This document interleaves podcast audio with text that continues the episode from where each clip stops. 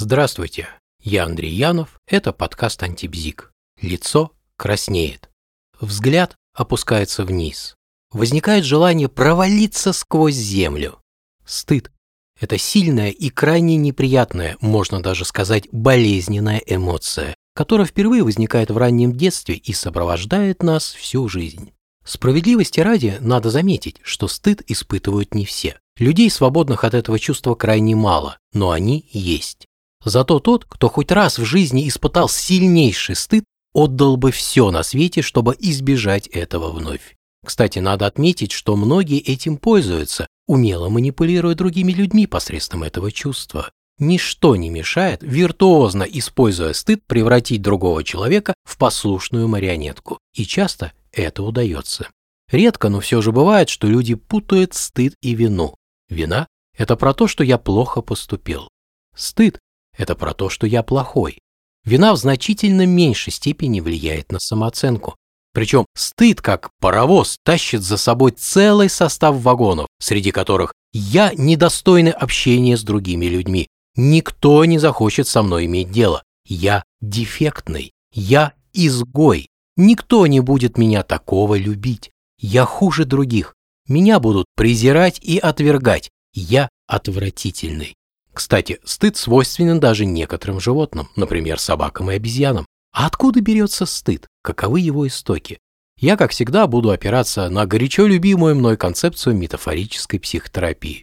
В данной концепции существует понятие базовых эмоций. Их всего шесть. Что это за эмоции? Это любопытство, радость, тоска, злость, страх и безразличие. Надо отметить, что безразличие – это не отсутствие эмоций, как многие могли бы подумать, а самая настоящая эмоция, которая возникает, когда объект, с которым она связана, воспринимается как полностью понятный и абсолютно ненужный. Остальные эмоции – это вариации базовых. Например, восторг и надежда – это вариация радости, а обида, гнев и ревность – вариации злости.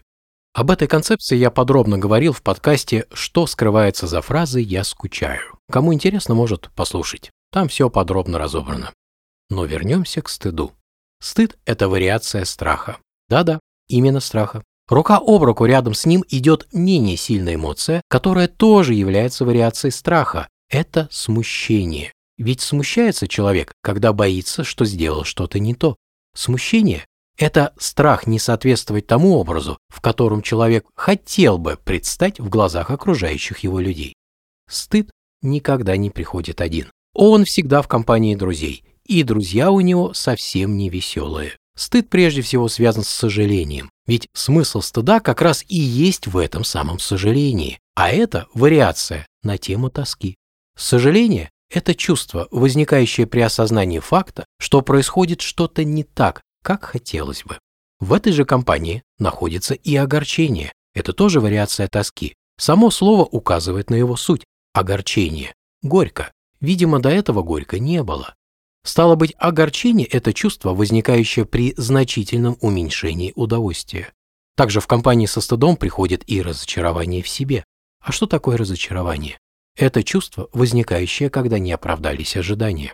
И да, кстати, а что такое тоска? И зачем она нужна?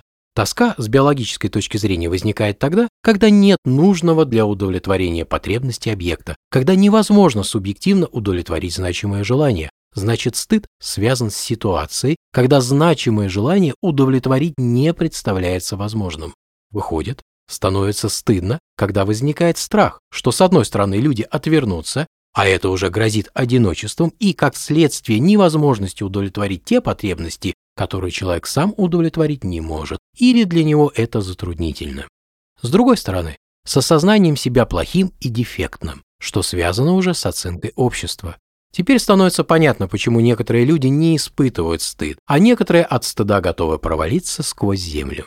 Но дело не только в самодостаточности и независимости. Дело еще и в том, что и как оценивало окружение ребенка в детстве. Иными словами, какие оценки тому или иному действию ребенка давали сначала родители, затем учителя в школе и так далее.